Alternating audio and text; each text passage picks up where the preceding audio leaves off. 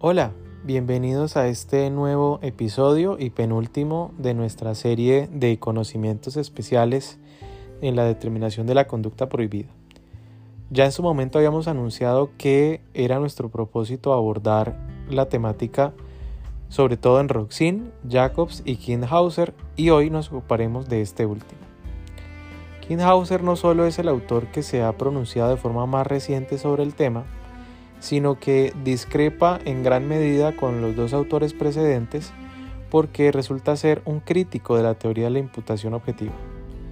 El pensamiento de Kinhauser en lo que aquí nos va a interesar de manera especial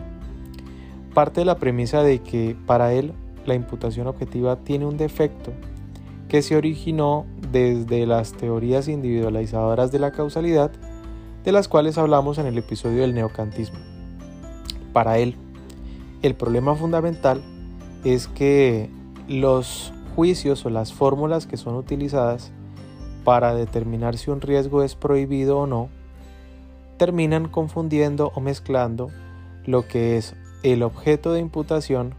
con el juicio de imputación. De forma concreta, entonces es crítico con la determinación de si un comportamiento es riesgoso desde la perspectiva ex ante conforme al criterio del humano medio y de la prognosis objetiva posterior en Roxin, y de la misma manera desde la perspectiva ex ante, según Jacobs, conforme a los criterios de un determinado rol social, que obviamente tienen en cuenta el conocimiento esperable de una persona en una determinada interacción, como ya lo vimos. Él dice que ahí está justamente el problema. Entre otras cosas, porque se busca establecer como destinatario de una norma penal en el caso de Roxin, a una ficción que se llama humano medio. Y en el caso de Jacobs, una persona, que realmente no son destinatarios físicos que existan, no son humanos de carne y hueso, sino que terminan siendo unas figuras conforme a las cuales se hace ese juicio de imputación. Esa va a ser la crítica fundamental de Kinghauser. Kinghauser va a decir, mire, realmente cuando nosotros nos ubicamos en lo que tradicionalmente sería la eh, tipicidad, debemos diferenciar entre dos distintas clases de normas que cumplen distintas funciones. Esto, si quisiésemos verlo de manera más detallada, es una herencia de otro autor que se llama Jakim Rushka y podríamos consultar un texto fácilmente consultable en Internet que se llama Reglas de comportamiento y reglas de imputación. Básicamente lo que Kindhauser dice es que los tipos penales son reglas de comportamiento conforme a las cuales podemos saber si una conducta es o si un hecho es antinormativo. Es decir, el supuesto de hecho de los tipos penales, de reunirse todos sus requisitos, nos permitiría afirmar que un hecho es antinormativo. Y ese juicio, que incluye el análisis causal y el análisis del riesgo, debe hacerse de forma independiente al autor. Es decir, el hecho de que nosotros podamos catalogar un comportamiento como riesgoso es independiente de la persona que lo ejecute. ¿Por qué? Porque él va a amarrar el concepto de riesgo a una cuestión relevante a la causalidad. Eso lo trabaja en un artículo que está publicado en una revista de Legis de temas de derecho y el texto recibe el nombre de Análisis causal y adscripciones de acción. Es un texto bastante denso, hay que leerlo con calma, hay que leerlo unas dos, tres veces, pero para lo que estamos hablando aquí simplemente nos interesa que para Kindhauser puede catalogarse como riesgo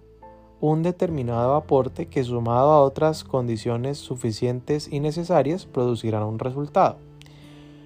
independientemente del el conocimiento que tenga la persona que pone dicha condición. Voy a colocarlo de manera sencilla porque como digo, solamente vamos a destacar lo que nos interesa para el ámbito de los casos de los conocimientos especiales.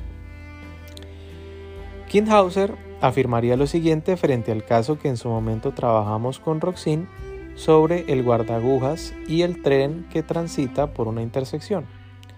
Recordemos que Roxin había dicho que este era un caso de disminución de riesgo porque desde la perspectiva ex ante ni el guardagujas ni otra persona habría podido prever que luego de realizar el cambio o el desvío del tren de la vía 1 a la vía 2, habría, eh, se habría ocasionado un derrumbe en esa vía 2 y entonces los ocupantes habrían fallecido. Decimos ex post, podemos constatar una relación de causalidad, pero desde la perspectiva ex ante no era posible ni previsible para el guardagujas prever la situación. Kindhauser va, por el contrario, a afirmar que aquí claramente hay un comportamiento riesgoso, porque si el evento que tendremos que describir es la muerte de los ocupantes del tren en la vía 2, pues no hay duda de que hay un aporte causal y que el haber desviado el tren de la vía 1 a la vía 2 se entiende como un riesgo que sumado a las otras condiciones necesarias y suficientes explican causalmente el resultado de la muerte de los ocupantes del tren en la vía 2. Nosotros podríamos de entrada decir, venga, pero ¿cómo es posible si para esa persona no era previsible? Y ahí está justamente la cuestión que quiere señalar Kindhauser, que ese juicio de riesgo no se realiza conforme al autor, porque estamos es simplemente de forma inicial estableciendo si hay un hecho antinormativo que imputar. Esa es la función de la regla de comportamiento establecer si hay un hecho antinormativo. Y ese eh, establecimiento es independiente del sujeto que actúa. Cuando ya hemos establecido, por ejemplo, pensemos en el caso del mesero, que el haber servido el plato pone una condición, entiéndase riesgo, sumada a otras condiciones necesarias y suficientes para que quien se come el plato fallezca, ya sabemos que el hecho es antinormativo. Luego debemos proceder a imputarle ese hecho al, en este caso mesero, a título o bien de dolo o bien de imprudencia. Este es el juicio que Kinghäuser dice debe hacerse conforme al autor individual, teniendo en cuenta todo su conocimiento y toda su capacidad. De esta forma, Kinghauser elimina las ficciones que vimos por ejemplo en Roxin y en Jacobs que hacían depender la determinación del riesgo de una figura, o bien de un rol, o bien de un humano medio dotado de conocimientos y capacidades especiales del autor concreto. Kinhauser dice, si en segundo lugar las reglas de imputación están dirigidas a ciudadanos de carne y hueso, entonces el deber de evitación está fundamentado en toda su capacidad y conocimiento sin distinguir entre un conocimiento base y un conocimiento especial. Por tanto, para el caso de nuestro mesero, la solución sería que si él reconoce que el hongo es letal para el comensal, fíjense, ya sabemos que tenemos un hecho antinormativo, y él conoce de forma necesaria que está en condiciones de evitar el hecho, por tanto respondería por el delito de homicidio doloso. Aquí vuelve y desaparece la distinción entre conocimiento base y especial porque el conocimiento que fundamenta la imputación del suceso es el conocimiento del autor. Fíjense entonces cómo aquí desaparece la ficción y todo el conocimiento y toda la capacidad fundamentan el deber de evitación que de ser conocido de manera necesaria conducirá a una atribución dolosa del hecho. Ahora bien, esto no significa que el mesero, de todas las formas, incluso cuando no reconozca el hongo venenoso,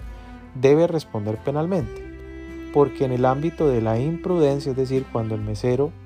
no reconoce el hongo aun cuando habría podido estar en condiciones de reconocerlo, aquí Kinhäuser reconoce ámbitos que le permitirían al mesero descansar de tener que estar en constante revisión de lo que no le compete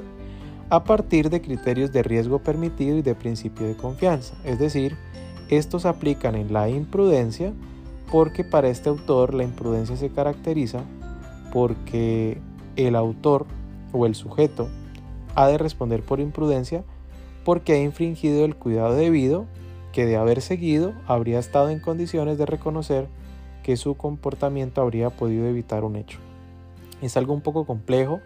entre otras cosas porque es una terminología nueva la que utiliza este autor,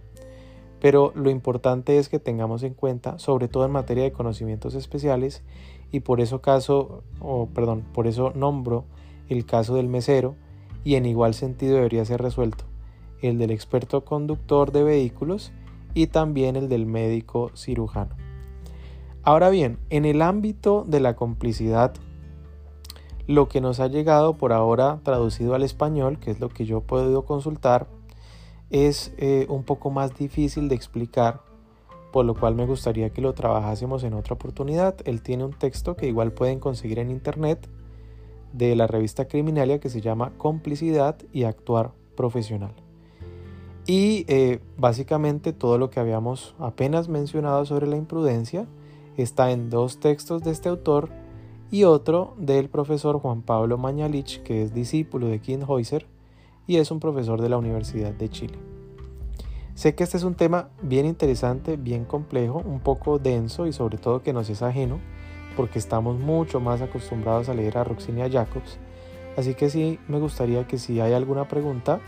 se animen a dejármela o bien en Instagram, que tiene como usuario Gómez Nieto DP, o con el mismo usuario en Twitter, y me animaría a responderla en otro espacio. De igual manera, sobre este tema del duelo y la imprudencia, pueden consultar en YouTube, en el canal de la doctora Judith Natalie García, una conferencia que en algún momento di para una organización académica peruana Simplemente la encuentran digitando en el buscador de Google Juan Gómez Teoría Analítica y les va a salir allí una conferencia donde hablo de la distinción entre dolo e imprudencia desde la teoría analítica, que es una conferencia con base a un texto que también publiqué en la revista Derecho, Debates y Personas en el número 22 salido el año pasado. Voy a dejar el tema por ahora hasta acá y nos encontraremos en un último episodio para hablar de las conclusiones de este tema, de los conocimientos especiales del autor en el ámbito de la determinación de la conducta prohibida. Adiós.